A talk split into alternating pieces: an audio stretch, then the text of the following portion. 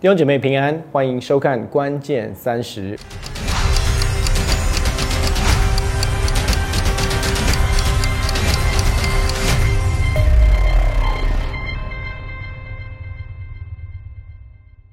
今天我们要来看的经文是在路加福音十九章一到十节。这边说，耶稣进了耶利哥，正经过的时候，有一个人名叫撒该，做税吏长，是个财主。他要看看耶稣是怎样的人，只因人多，他的身量又矮，所以不得看见，就跑到前头，爬上桑树，要看耶稣，因为耶稣必从那里经过。耶稣到了那里，抬头一看，对他说。撒该，快下来！今天我必住在你家里。他就急忙下来，欢欢喜喜地接待耶稣。众人看见，都私下议论说：他进到罪人家里住宿。撒该站着对主说：“主啊，我把所有的一半给穷人。我若讹诈了谁，就还他四倍。”耶稣说：“今天救恩到了这家，因为他也是亚伯拉罕的子孙。人子来，为要寻找拯救失丧的人。”撒该的遇见是一个生命完全转变的一个遇见。呃，圣上怎么描述撒该呢？说他是一个财主。那他是怎么样成为一个财主的？他是做税吏，而且不只是税吏哦。实际上说他是税吏长。那你要知道。当时的犹太人对税吏这个职分，他们感觉好像是类似我们所谓的汉奸一样，就是背叛他民族的意思是说，这些人是在帮罗马政府在剥削他们自己的百姓，而且当他们在瞌税的时候，他们不是按着公平跟公义在瞌税的，他们在瞌税的过程当中，其实是有剥削、有贪婪在当中。圣经在描述他不是只是其中一个税吏啊。他是税吏长，你可以想象，这是一个犯罪结构里面的有影响力的人。那他说他想要来看看耶稣是一个怎么样的人，呃，这是一个非常有趣的一个一个一个思维哦。我们知道当时其实耶稣出耶利哥城，进耶利哥城，去到任何的地方，都很多人想要来看耶稣。这边说只因人多，他的身量又矮，所以不得看见，就跑到前头，爬上桑树。要看耶稣，跟我一起思想一下。第一个是对撒该这个人哦，我们说他是一个税吏长，而且他是一个财主，意思说他非常非常的富有。你可以想象，在他的富有当中，他里面的不满足，所以他想要看耶稣。可是这个不满足是从哪里来的？实际上说他的身量是矮的。你可以想象，从小到大，因为他的身量矮。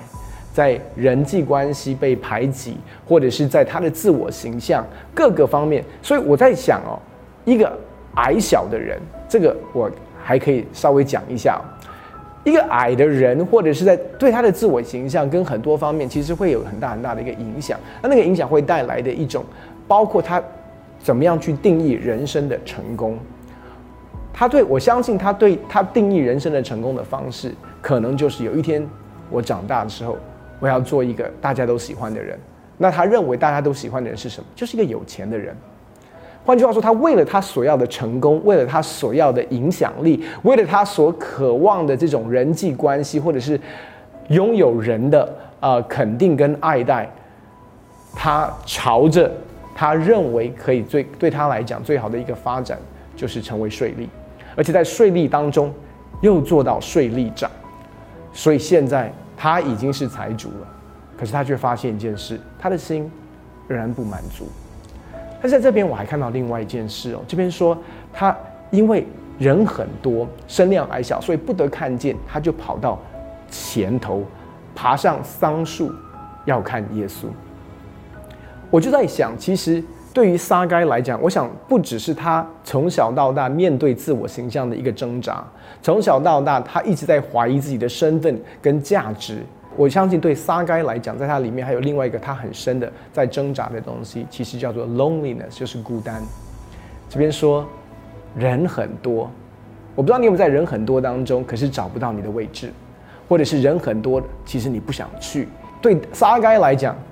人很多，他要看耶稣，他挤不到前面，因为他个子很矮，所以呢，他跑到前头。意思是说，在人还没有出门的时候，他要先出门；在别人还没有先在群众都还没有来到的时候，他自己一个人要先去，一个人要跑到前面，一个人要爬上桑树。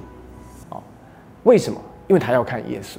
从另外一个角度来讲，其实我我会觉得，他不只是爬上桑树要看耶稣，我想他爬上桑树也希望耶稣可以看见他。你知道，一个孤单的人，其实在他内心深处里面，他一直在寻找的是，有人在乎我吗？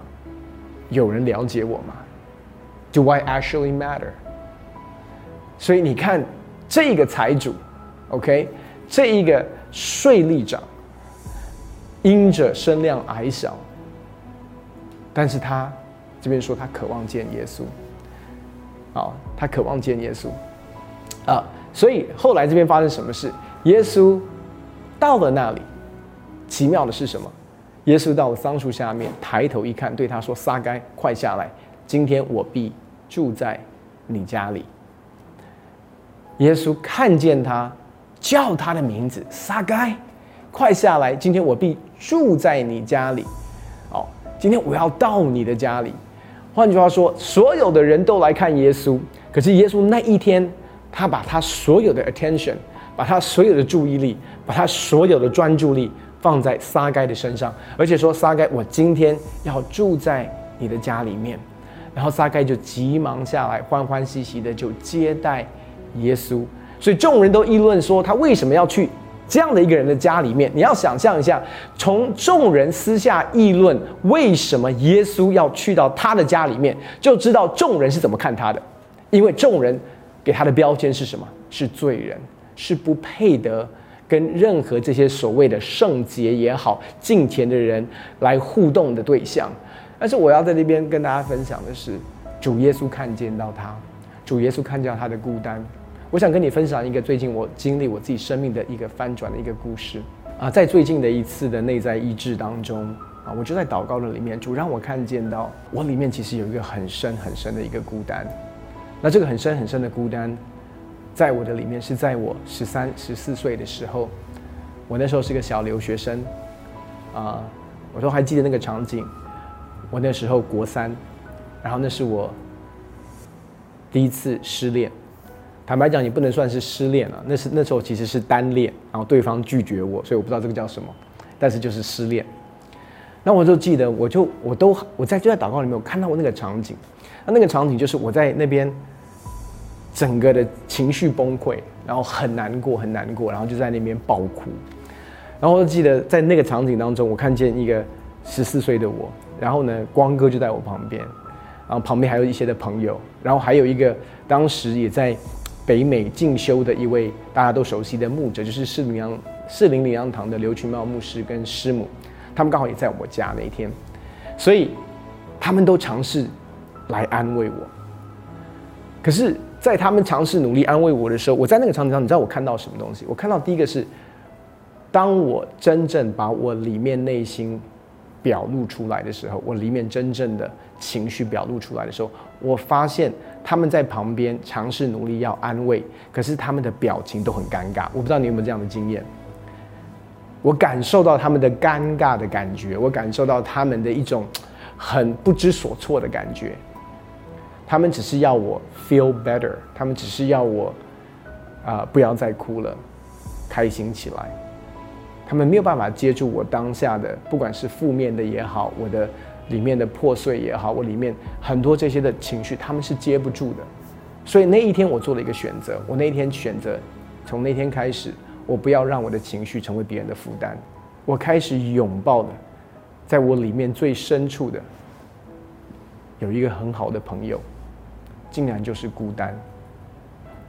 我不知道这个孤单其实从十四岁一直跟我跟了那么久，可是就在那一天的祷告当中，我就发现，其实原来我觉得，你你知道我我我，因为我在国外长大，其实我我啊，我几乎从十三岁开始，我两年就换一个环境，就搬家转学，所以我适应力非常强，抗压性也非常强。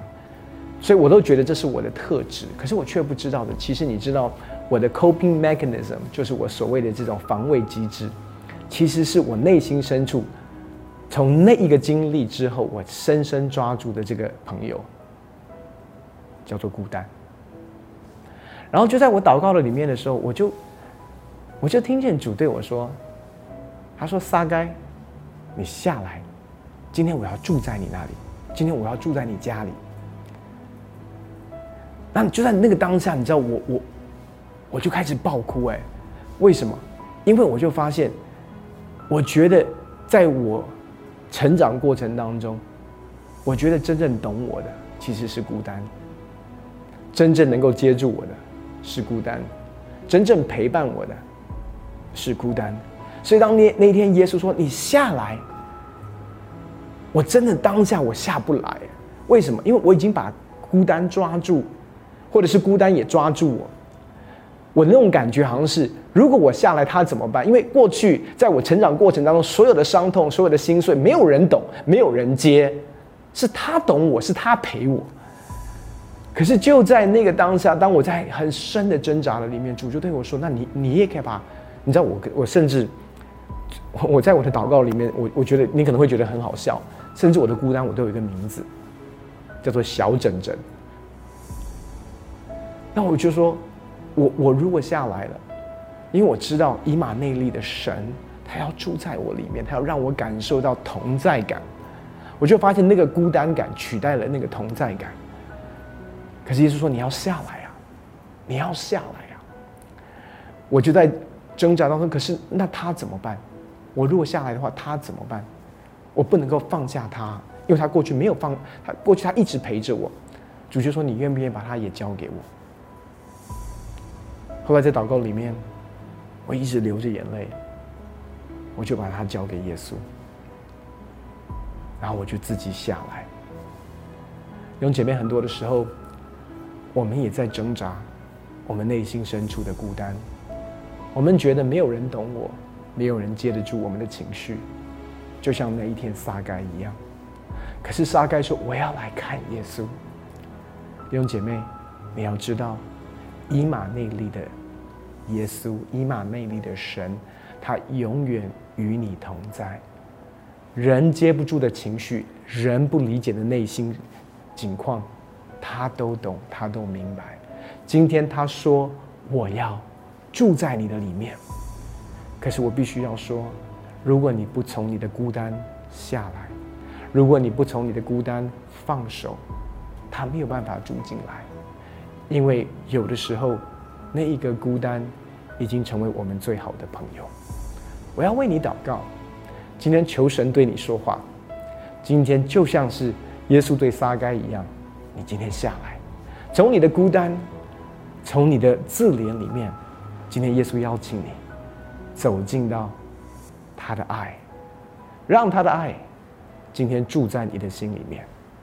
那我来为你祷告，亲爱的天父，我感谢你，你用永不止息的爱，永远同在的爱，爱每一位正在看这个影片的弟兄姐妹。这时候，我向你来祷告。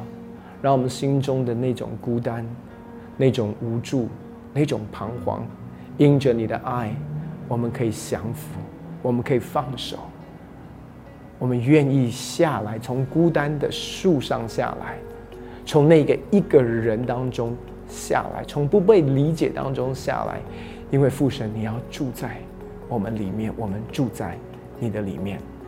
因此，主，我向你来祷告，今天你的爱向每一位弟兄姐妹显明。